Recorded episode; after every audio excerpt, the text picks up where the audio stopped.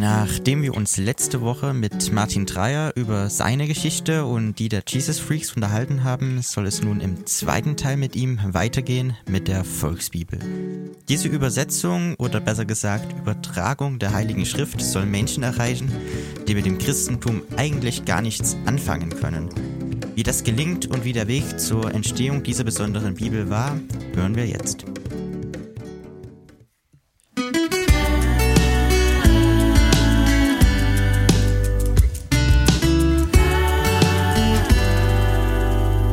Schön, dass ihr wieder mit dabei seid zu einer neuerlichen Folge von unserem Podcast Kreuzverhör mit Johann. Und wieder dem lieben Manuel. Hallo auch nochmal von mir und der liebe Martin Dreier ist auch immer noch mit dabei. Hallo. Zum zweiten Teil. genau, wir hatten in der letzten Folge, falls ihr es noch nicht gehört habt, bereits über ja, sein Leben und die Jesus Freaks geredet. Heute soll es weitergehen mit einem weiteren großen Projekt, ähm, was er sozusagen initiiert hat. Das ist die Volksbibel. Vielen von euch sicherlich schon mal ein Begriff, schon mal davon gehört. Eine Bibelübersetzung oder Übertragung in einer sehr modernen und jugendlichen Sprache. Und ja, ich würde sagen, wir reden gar nicht lange um den heißen Brei herum, sondern fragen einfach mal direkt, was hat dich bewegt, die Volksbibel zu schreiben?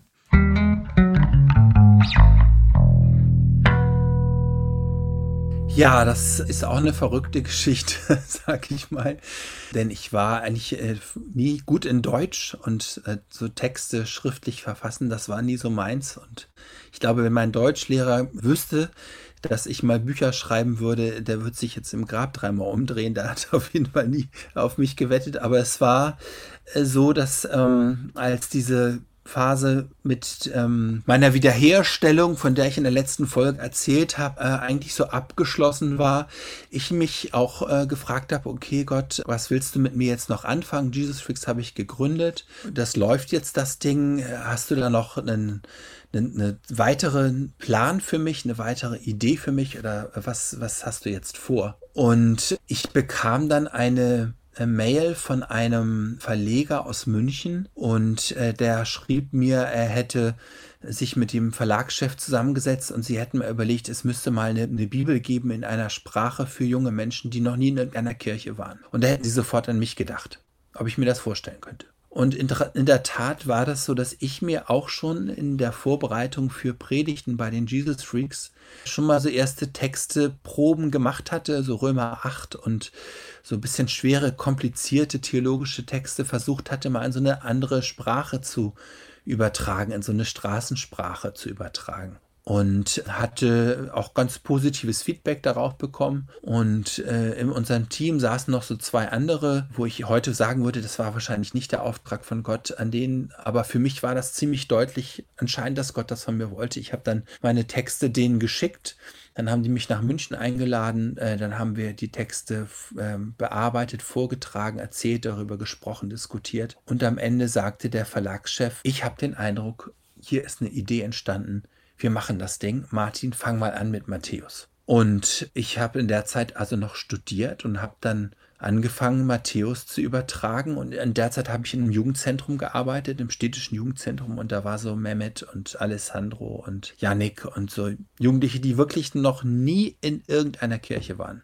Die keine Ahnung hatten von allen frommen Begriffen. Dann mal so, so ein paar Tests gemacht. Ich saß dann auf dem Sofa hinten im Jugendzentrum und habe dann so Mehmet mal gefragt, sag mal Mehmet, Sünde, was ist denn das? Dann meinte Mehmet, ja, also, Alter, wenn ich echt so ein, so ein sündiges Wochenende hatte, dann habe ich eine tolle Ische kennengelernt, war auf einer super Party, habe so richtig Spaß gehabt, war auf einem tollen Konzert. Das war so ein richtig sündiges Wochenende. Und da wurde mir auf einmal klar, wenn Mehmet ein Vers aus der Bibel liest, Jesus ist für deine Sünden gestorben, dann könnte der damit gar nichts anfangen. Der würde sagen, äh, das hätte er aber nicht machen brauchen, ja. Für meinen ganzen Spaß, für alle tollen Sachen muss er doch nicht sterben. Dann habe ich mal weiter gefragt, okay, ähm, Alessandro, Heiliger Geist, was ist denn das? Er meinte, ist das ein Schnaps? Ja, Geist, Weingeist, der dachte wirklich, das ist ein Schnaps, ja. Dann habe ich so, und die zehn Gebote. Da kamen dann so, so Sätze, so Straßenverkehrsordnung, Gesetze, irgendwie, das war so deren Assoziation. Also ich merkte, dass die mit keiner Bibel, auch keiner äh, modernen Bibelübersetzung was anfangen konnten, aber sehr wohl auch Fragen hatten an Gott, so wie ich das in der Pubertät auch hatte. Also, ich merkte in diesem Jugendzentrum, die hätten mit keiner Bibel irgendetwas, an, irgendetwas anfangen können.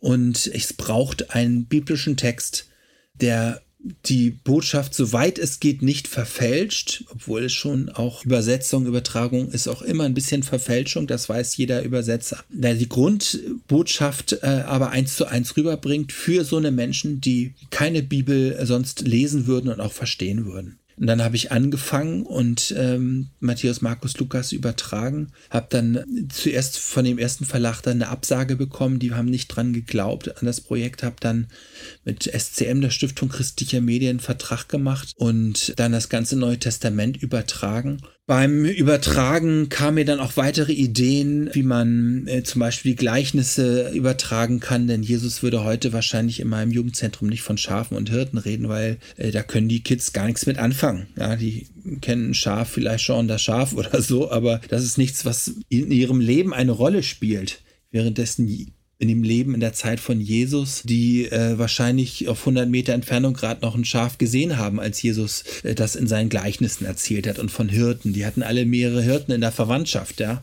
Und heute kennt man den Beruf Hirte in der Stadt nicht mehr, in der Großstadt auf jeden Fall. Und da war mir klar, auch da muss es neue Begriffe geben, neue Ideen geben. Dann der nächste Schritt war dann aber auch, dass ich merkte, okay, Martin, du kannst jetzt hier so eine erste Version schreiben, aber du brauchst Jugendliche, die mitarbeiten. Und damals war Wikis, Wikipedia noch relativ neu und ich habe dann über einen Freund die Texte in ein Wiki gestellt und habe junge Menschen aufgerufen, arbeitet mit, helft dafür, helft dabei, dass das Buch sprachlich ähm, gut wird, frisch, eine frische junge Sprache spricht, weil sich Sprache der Jugendlichen ja auch immer verändert. Es gibt ja ständig neue Begriffe. Es ist alles Tofte, dann super, dann toll, dann geil, dann krass, dann, ja, keine Ahnung, was die Jugendliche bei euch auch regional unterschiedlich jetzt irgendwie sagen, wenn sie was besonders toll finden. Also ständig werden neue Begriffe erfunden und alte Begriffe sterben aus. Dann ähm, war das Neue Testament fertig und äh, wir haben es dann äh, verkauft, äh, Weihnachten und der Verlag hat irgendwie 3000 Exemplare gedruckt und ich so, hey Leute, das ist doch viel zu wenig. Ich bete dafür, dass wir in die Bestsellerlisten kommen und ihr macht hier 3000 Exemplare. Und Tatsache äh, waren diese 3000 Exemplare nach einer Woche ausverkauft und äh, zwei Wochen vor Weihnachten gab es keine Volksbibel mehr. Und alle, die im Buchgeschäft tätig sind, wissen, dass zwei Wochen vor Weihnachten ungefähr 80 Prozent aller Bücher umgesetzt werden, weil das das Geschenk immer noch ist.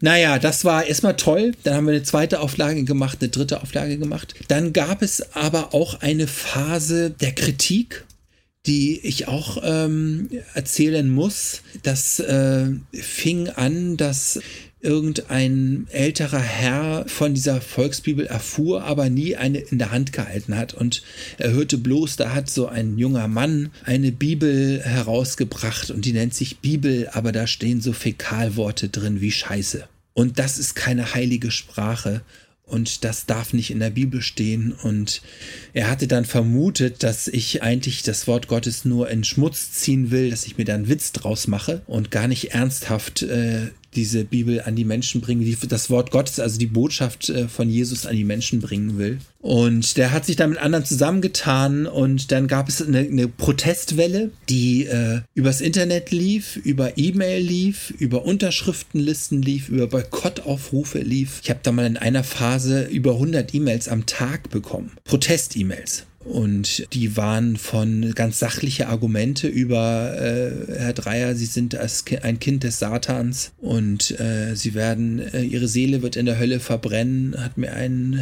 äh, Mann geschrieben. Meine Motive wurden angezweifelt. Äh, ich weiß auch tatsächlich von einer Gemeinde, die mich in einem Ritual dem Satan übergeben hat, weil ich die Volksbibel geschrieben habe. Äh, einmal bin ich sogar äh, in live von einem älteren Herrn, der nach dem Gottesdienst nach vorne stürmte. Da habe ich die Predigt gehalten und hat mich vor allen Leuten laut rufend dem Satan übergeben. Also es gab da auch eine ganze Menge Gegenwind. Äh, das war nicht schön, das hat mir nicht Spaß gebracht. Ich mag es nicht, kritisiert zu werden, ganz im Gegenteil. Ich finde es nicht toll, dem Satan übergeben zu werden. Aber ich glaube, auf der anderen Seite hat Gott sich zu diesem Projekt gestellt. Und zwar ziemlich eindeutig. Sehr, sehr viele Menschen sind durch die Volksbibel zum Glauben gekommen. Ich habe ganze Dateien abgespeichert von Geschichten von Menschen, die wirklich über die Volksbibel sich das erste Mal mit Jesus beschäftigt haben. Und hinten steht ja auch ein Gebet drin, was man beten kann. Geschichten von, von einer Frau, die in der Psychiatrie war und von der Krankenschwester eine Volksbibel geschenkt bekommen hat und diese Volksbibel gelesen hat wie Harry Potter, wie einen Roman. Und am Ende hat es sie so gepackt, dass sie dieses Gebet gebetet hat und heute äh, in der Gemeinde in einem Hauskreis ist und mit Gott lebt und eine gläubige Christin ist.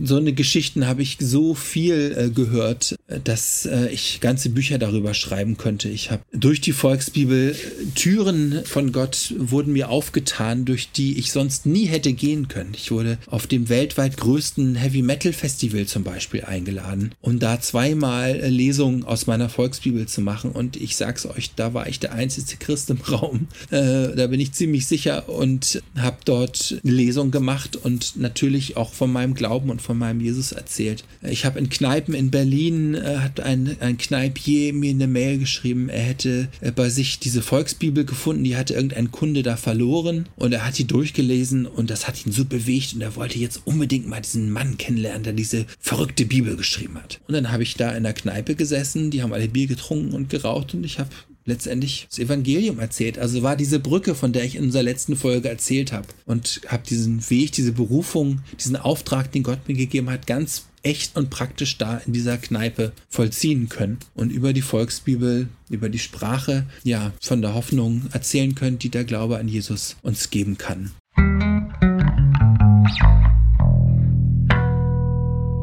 Du hast ja davon erzählt, wie du da auch schon einiges an Kritik bekommen hast und wahrscheinlich auch noch viel mehr, als du es jemals bei Jesus Freak bekommen hast oder allgemein im Leben. Wie bist du denn direkt damit umgegangen? Also auch gab es da auch so Dinge wie Zweifel, wo du denkst, ah, vielleicht haben sie ja bei manchen Dingen doch recht und so und auch gerade, wenn dann solche krassen Dinge passieren, wo dich Leute so live konfrontieren oder so.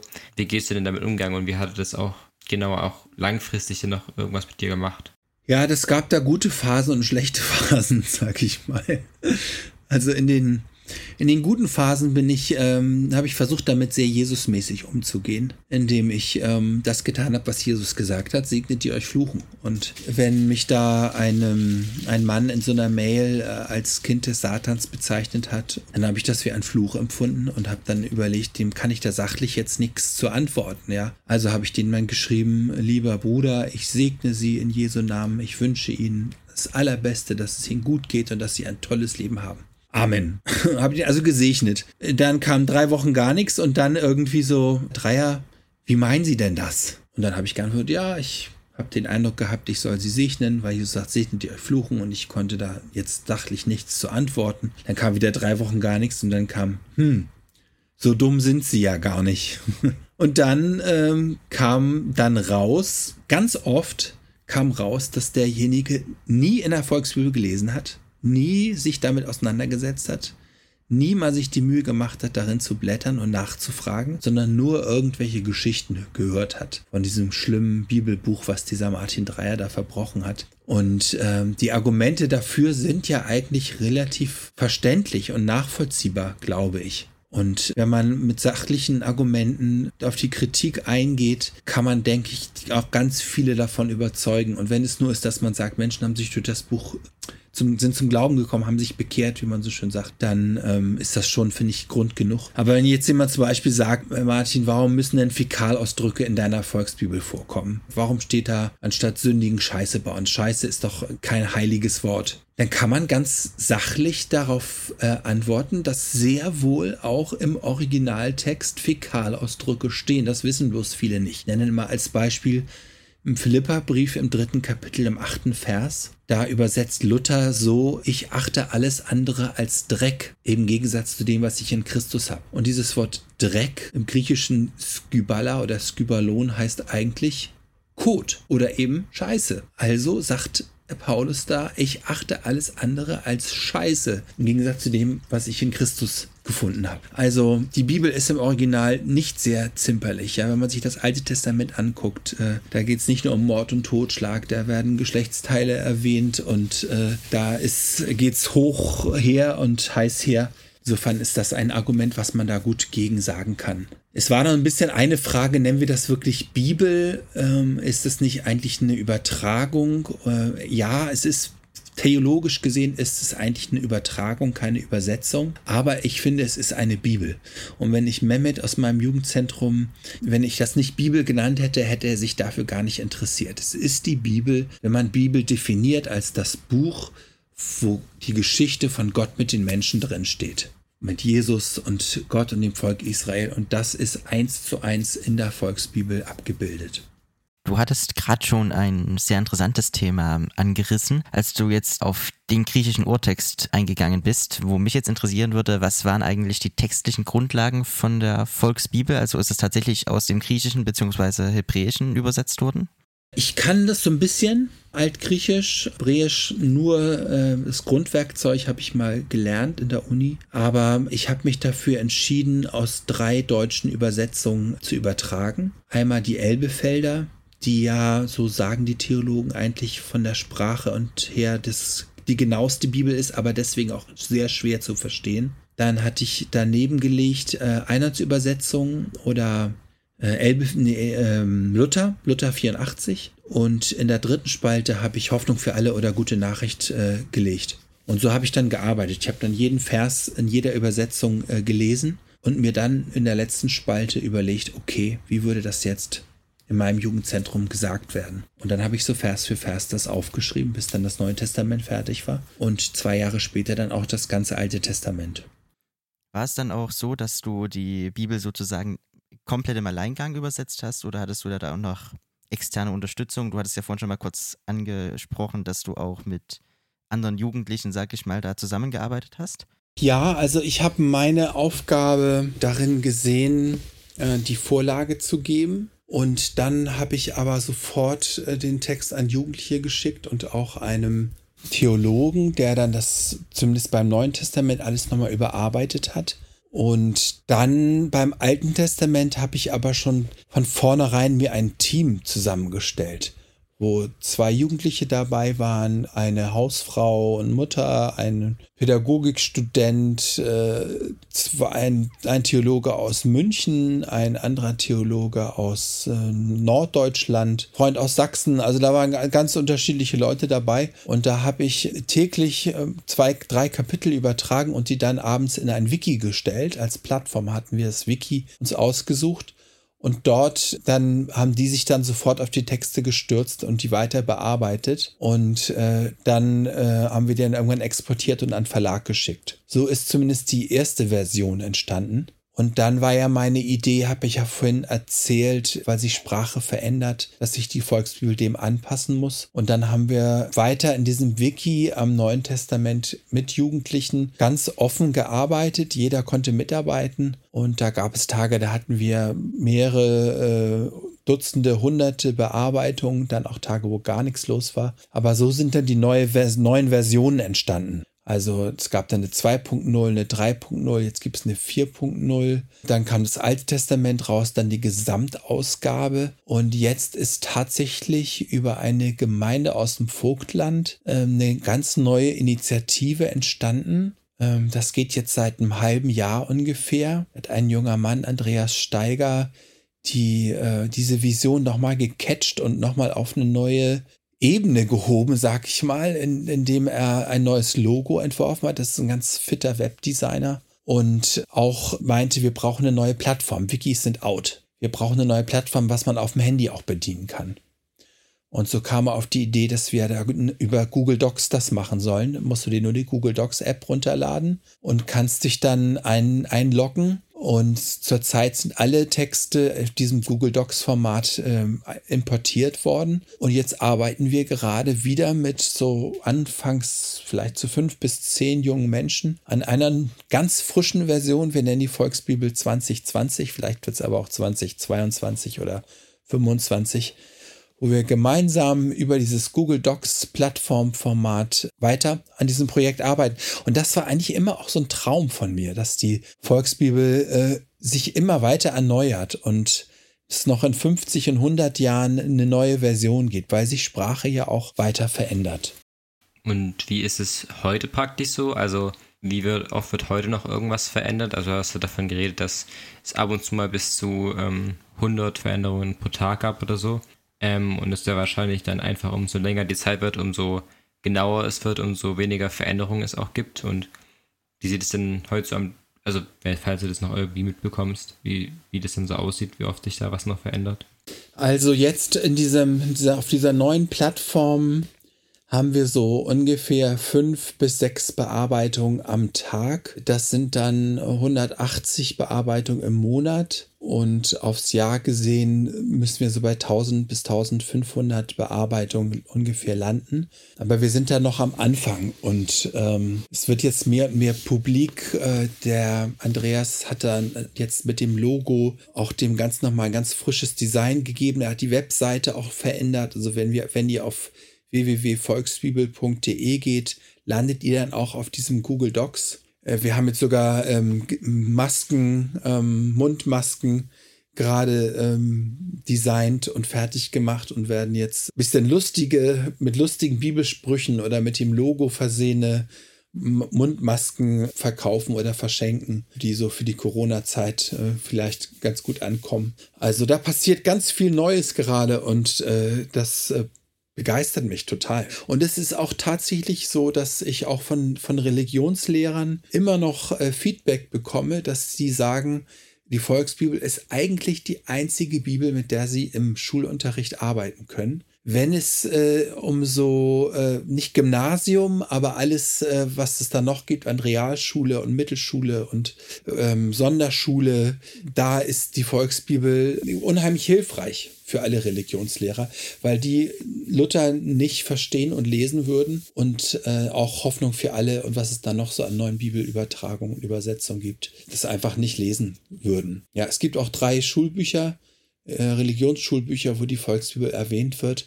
Und es war mir eigentlich auch immer wichtig, weil mein Religionsunterricht war total langweilig und da ging es eigentlich gar nicht um Glaube und Glaubensfragen und schon gar nicht über die Bibel. Und wenn das möglich wird durch die Volksbibel, dass äh, ein biblischer Text äh, im Religionsunterricht äh, landet, wäre das eine tolle Sache. Wie schätzt du denn ganz konkret den Erfolg der Volksbibel in der Zielgruppe ein, beziehungsweise aber auch, ich sag mal, in konservativen christlichen Kreisen?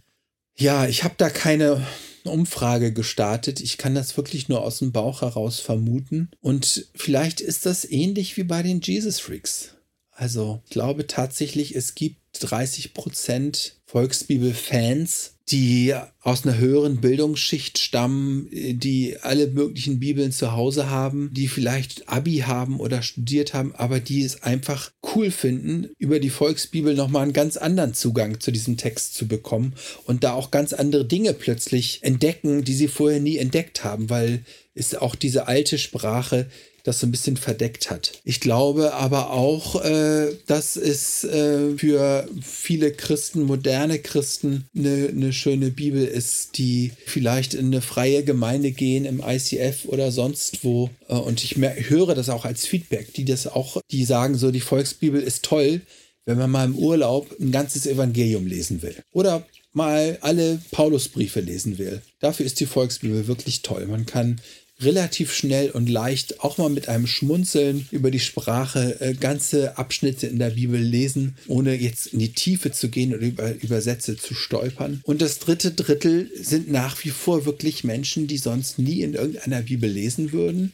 und äh, die über Freunde oder über Konformantenunterricht, das höre ich auch ganz viel, dass es die Bibel ist, die im Konformantenunterricht verschenkt wird von, vom gläubigen Freund oder Mutter oder Vater oder Geschwister. Und ähm, ja, die, die Lutherbibel nie lesen würden, die würde im Schrank landen oder als Briefbeschwerer für die Briefmarkensammlung oder als Wurfgeschoss für die Katze, die sich mal wieder an den Tulpen zugange macht. Aber ähm, die Volksmusik wirklich lesen und sich damit beschäftigen und äh, vom Schlafengehen da plötzlich anfangen drin zu lesen und sich dann auch Fragen stellen. Und das ist natürlich meine, mein größter Wunsch, durch das Lesen der Volksbibel auch ein Interesse für den Glauben und für Jesus entwickeln.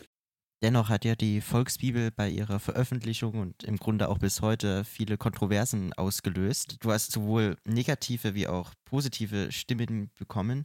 Und ich frage zuerst einmal zu den positiven Stimmen. Da gab es ja auch äh, aus ganz hohen Bereichen, äh, sage ich mal, Rückmeldungen, wenn ich das richtig mitgekriegt habe, hat sich ja selbst Papst Benedikt damals recht wohlwollend äh, dazu geäußert. Ehrt dich das auch, wenn das so anerkannt wird?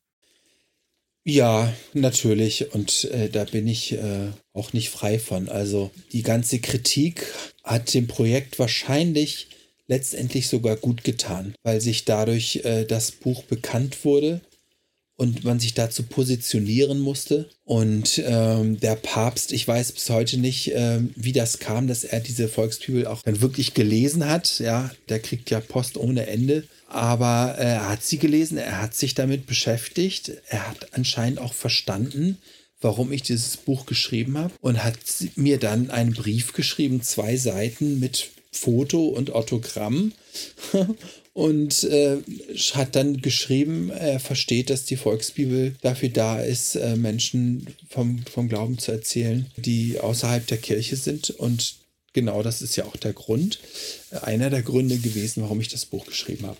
Er musste sich dann natürlich auch distanzieren, äh, weil wenn der Brief da geendet hätte, hätte wahrscheinlich ähm, jede katholische Kirche sich einen Stapel Volksbibeln kaufen müssen. Und er hat dann halt noch geschrieben, dass äh, für die katholische Kirche ist äh, eine, eine dem Urtext, Urtext nahe Bibel bedarf. Aber am Ende hat er dann sogar einen Segensspruch ausgesprochen über mich und das hat mich wahnsinnig gefreut da. Aber es gab auch von prominenter Seite in Deutschland schönes Feedback.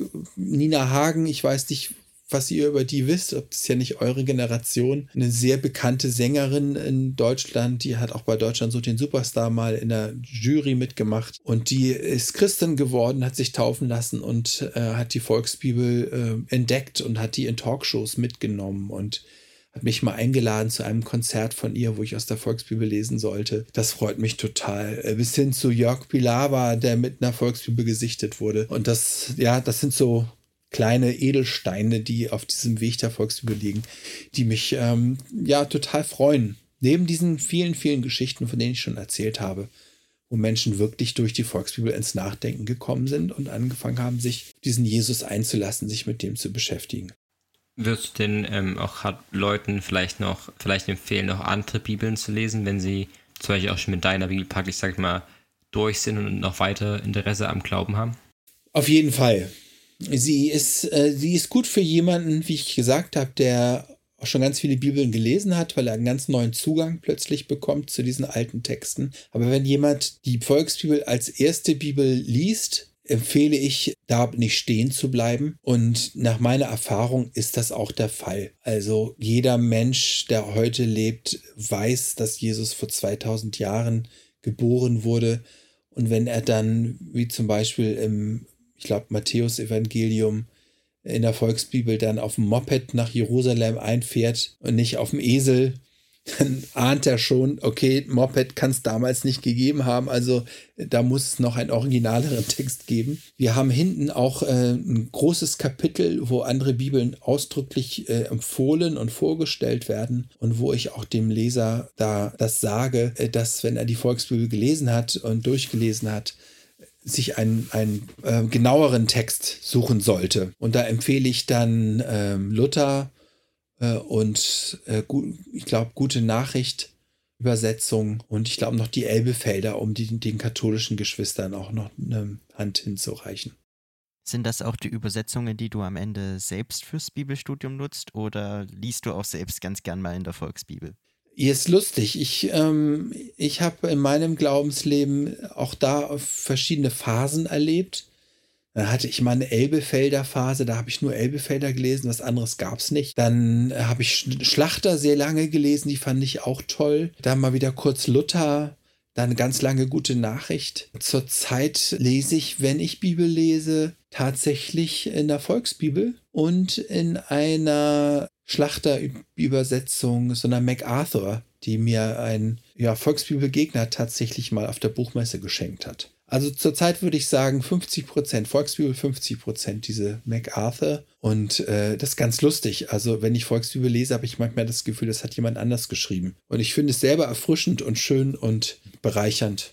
Auch gerade, wenn du so viel Kritik bekommen hast, was würdest du denn davon sagen, dass was von der Kritik berechtigt ist? Also Ich meine, die Volksbibel wird ja auch jetzt noch immer wieder erneuert, immer wieder wieder einfach bearbeitet. Und dann scheint es ja doch trotzdem, dass da noch einiges an Fehlern mit drin sind oder beziehungsweise Verbesserungen äh, nötig sind. Was würdest du denn dann sagen, was so, kann ich mal, die angemessene Kritik an Wheel war, wo vielleicht auch ein paar Leute ein bisschen recht damit hatten? Tja, das ist eine wirklich sehr gute Frage.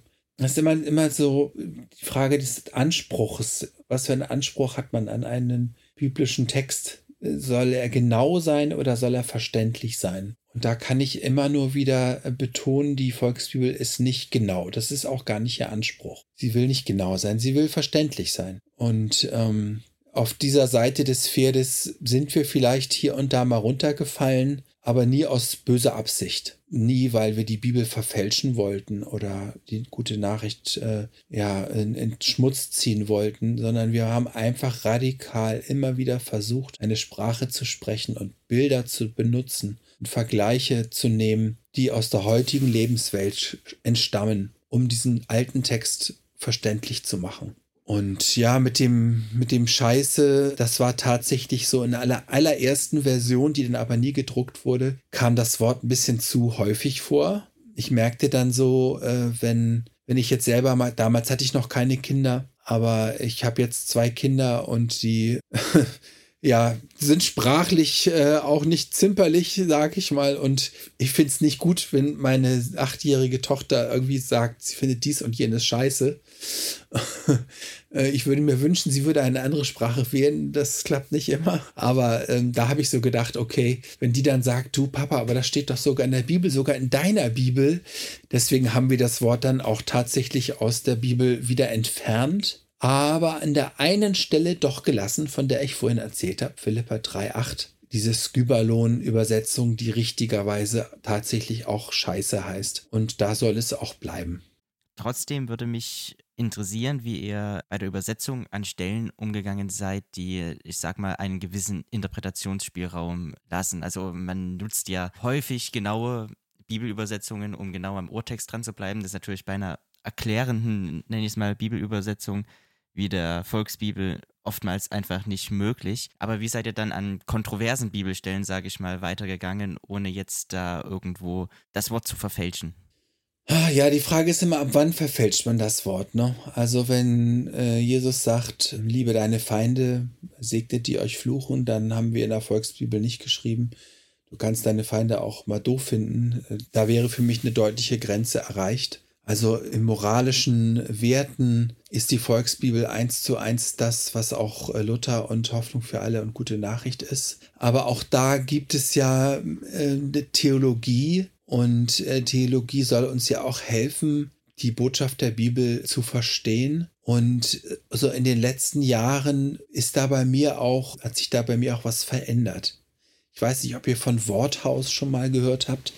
Das ist ein Podcast, wo mehrere moderne Theologen ähm, Bibelstellen auslegen und Vorträge halten. Und ähm, ich bin da ein großer Fan von und vieles von dem, was dort gesagt wird, macht für mich Sinn. Nicht alles, aber einiges. Und eine der Sachen, die äh, dort der ähm, Professor Zimmer immer wieder betont, ist, dass wir immer daran denken müssen, die Bibel aus ihrer Zeit heraus zu verstehen und dass die Bibel in einer bestimmten Zeit geschrieben wurde, wo bestimmte Dinge selbstverständlich waren, die man heute gar nicht mehr so nachempfinden kann. Beispiel Stellung der Frau, Beispiel Gottesdienstordnung, aber auch Beispiel Sexualität, auch Beispiel Homosexualität, Beispiel Alkoholkonsum. Gibt es ganz, ganz viele Themen und dass wir lernen müssen, die Bibel aus dieser Zeit heraus zu deuten und dass vieles, was damals normal war, äh, heute nicht mehr normal ist und dass Jesus heute vielleicht ganz andere Dinge ansprechen würde. Also nehmen wir jetzt mal das Beispiel Homosexualität. Ich weiß, damit mache ich mir jetzt wahrscheinlich auch bei euch keine Freunde,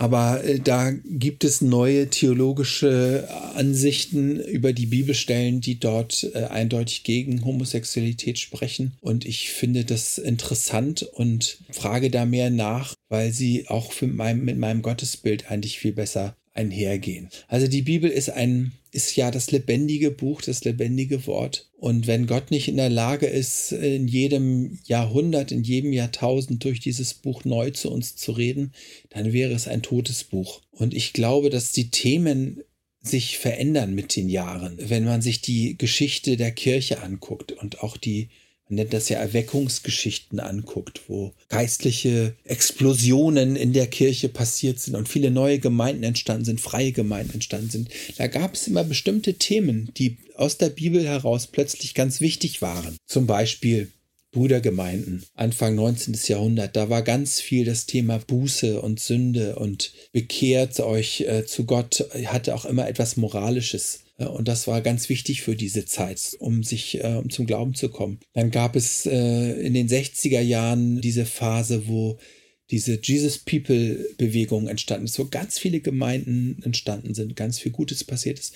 Die haben aber ganz andere Themen gehabt. Da ging das um äh, Jesus kommt zurück und um Endzeit und um äh, wir leben in der letzten Zeit. Dann gab es geistliche Aufbrüche in den 80er Jahren, 90er Jahren, wo es wieder um ganz andere Themen ging. Da war plötzlich Spiritualität und Heiliger Geist und äh, Gaben des Geistes und das war da plötzlich ganz wichtiges Thema. Und so glaube ich, verändert sich auch das Evangelium in dem Sinne, dass Gott andere Themen auf den Tisch bringt, die für die Zeit gerade dran sind und wichtig sind. Und das darf man auch nicht vergessen, wenn man die Bibel liest. Was würdest du dazu sagen, wenn, wenn Leute dir praktisch vorwerfen oder zumindest der Volksbibel in gewisser Weise vorwerfen, dass sie einen gewissen Spalt oder zum, beziehungsweise den Spalt erweitert, den es ohnehin schon zwischen Jung und Alt gibt, also zwischen der jungen und alten Generation, dass diese, ich sag mal so, diese neue Sprache einfach vielleicht ein bisschen mehr gefördert auch dadurch wird und es da auch immer schwieriger wird, so zwischen Jung und Alt Beziehungen zu bauen. Was, was würdest du dazu sagen? Oh, das wäre das wäre keine schöne Frucht der Volksbibel. Ich glaube aber, wenn jemand wirklich mit Jesus lebt und ihm immer wichtiger wird, das zu tun, was äh, Jesus möchte, dann ist es unabhängig vom Alter immer eine Botschaft, die uns zueinander bringt und nicht auseinander bringt. Also alles, was an Spaltung in der Kirche passiert ist, war auch oft sehr unreif. Haben sie sich über irgendwelche theologischen Fragen gestritten, wie kleine Kinder. Anstatt das Gemeinsame zu suchen, wurde, wurde die Trennung gesucht. Und die Trennung wurde immer größer, bis man dann nicht mehr zusammen in einem Gottesdienst sein konnte und sich über theologische Fragen auseinander bewegt. Eigentlich ist das unreif und kindisch. Also ich finde, wir sollten in der ganzen Verkündigung, in allen Kirchen, allen theologischen Strömungen, auch in der Freikirche, uns wieder mehr auf das Gemeinsame besinnen. Ja, das ist auch unabhängig von Sprache. Es gibt einen Gott und der ist in Jesus Christus zu uns gekommen in seiner Gnade, weil er uns wahnsinnig liebt und hat uns den Weg zu Gott ganz einfach gemacht, indem er all unseren Mist auf sich genommen hat für unseren Mist gestorben ist am Kreuz, damit wir diese Trennung zu Gott überwinden können und mit Gott als Vater unser Leben bestreiten können. Durch Jesus, seinen Sohn, in der Kraft, die sein Sohn uns versprochen hat, dem Heiligen Geist. Das ist ja eigentlich das Evangelium jetzt mal aus dem Bauch in meinen Worten gesagt. Und da finden wir uns alle wieder. Wir finden uns alle wieder am Kreuz. Wir finden uns alle wieder vor Jesus, vor der Bedürftigkeit, dass wir Jesus brauchen und dass wir uns immer wieder neu auf ihn ausrichten müssen und damit auch genug zu tun haben. Ja, jeder für sich. Und wenn dann jemand denkt, er hat es jetzt gepackt und er weiß, wie man jetzt mit Gott lebt und äh, er ist jetzt in der Lage, andere Gemeinden zu richten und andere Bibeln zu verurteilen äh, und andere Art mit Gott zu, zu, leben zu verurteilen, hm, dann sollte er vielleicht ähm, den Heiligen Geist nochmal zu sich sprechen lassen zum Thema Stolz und zum Thema Demut. Denn das ist, glaube ich, keine Einstellung, die äh, Jesus-mäßig ist. So habe ich Jesus auf jeden Fall nie gesehen in der Bibel. Und Jesus hat auch äh, provoziert, ja. Also er hat die Frommen damals provoziert, die Pharisäer provoziert, hat sie Otterngezücht genannt. Das war auch nicht nett, ja kein nettes Wort, ihr Otterngezücht, ja, ihr ist wirklich mit einem harten Worten ist die Angehört die ganz hart kritisiert und ist doch letztendlich für alle gestorben, für die Sünder, für die Pharisäer, für die Frommen und äh, hat die Möglichkeit dafür geschaffen, dass wir uns alle am Kreuz vereinen können und zu dem einen Gott beten können, der uns eins macht, nämlich Jesus Christus. Das sind doch noch ein paar sehr, sehr schöne Aussagen zum Schluss und so wollen auch wir langsam zum Ende kommen.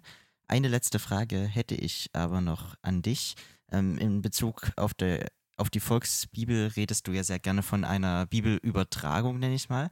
Ich würde dir jetzt aber mal die Wahl stellen zwischen äh, die Bibelübersetzung auf der einen Seite und auf der anderen Seite ein Bibelkommentar beziehungsweise eine Bibelauslegung. Wo in diesem Spektrum zwischen diesen beiden Punkten siehst du da am ehesten die Volksbibel?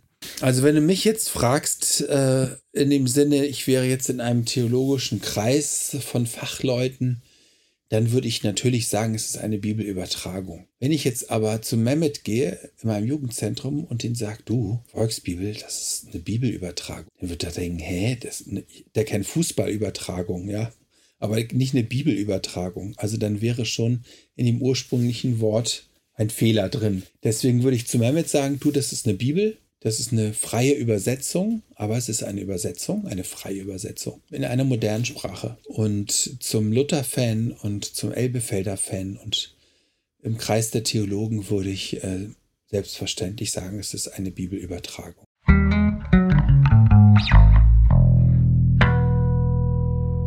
Genau, und du hast ja jetzt nochmal was ganz Interessantes für uns, wo du uns einen kleinen Einblick vielleicht noch geben könntest. Genau, willst du uns vielleicht was dazu sagen, woran du in den letzten Monaten gearbeitet hast, das Buch, was du geschrieben hast und vielleicht auch noch sagen, wann es dann ungefähr rauskommt? Genau, einen kleinen Einblick vielleicht darin. Das mache ich natürlich total gerne. Also nach der Volksbibel habe ich noch einige andere Bücher verbrochen, äh, die teilweise gut angekommen sind, aber auch gefloppt sind. Und äh, dieses Buch ist jetzt äh, wahrscheinlich mein ehrlichstes Buch. Äh, es ist ein bisschen autobiografisch. Der Titel ist Panikpastor. Und ich äh, erzähle, aber da hat nicht zwei Erzählstränge. Der eine Erzählstrang ist, ich erzähle von Einsätzen, die ich gemacht habe in den letzten Jahren oder Jahrzehnten äh, wo ich in Gottesdiensten gepredigt habe, in unterschiedlichen Gemeinden, Jugendgottesdienste, im Westen, im Osten, im Norden, im Süden, auf Wacken, äh, auf dem Frickstock, in Amerika, in Russland, in Afrika. Ähm, das ist so ein Erzählstrang, so ein bisschen auch ein Rückblick auf meinen Dienst oder eine Zwischenbilanz. Äh, aber der zweite Hauptstrang, daher kommt das Panik, ist, äh, dass ich in diesem Buch äh, das erste Mal von einer großen Schwäche erzähle, äh, das öffentlich mache. Ich habe nämlich mein Leben lang mit Panikattacken zu tun gehabt. Und zwar ganz besonders vom Predigen. mit Schweißausbrüchen und Lähmungserscheinungen und hektischen Flecken. Und es war ganz schlimm. Das war wirklich wie Sterben. Und ich habe da immer gegen angekämpft und ich habe das nie irgendjemand erzählt. Das war immer nur mein Geheimnis. Äh, aber es war ein großes Leiden und äh, es war, ähm, hat mich wirklich in Todeserfahrung geführt. Und äh, das ist dieser zweite Erzählstrang, von dem ich berichte und wie Gott mich dann letztendlich davon auch befreit hat und geheilt hat. Also das Buch, das nehme ich jetzt einfach mal vorweg, hat auch ein Happy End, aber wie das genau passiert ist, ähm, das äh, verrate ich noch nicht. Dann müsst ihr euch das Buch schon kaufen. Panikpastor erscheint im Verlag Stiftung Christlicher Medien. Wahrscheinlich äh, zur nächsten Buchmesse oder am Anfang nächsten Jahres. Das ist noch nicht ganz raus. Es lohnt sich also zuzuschlagen, ja.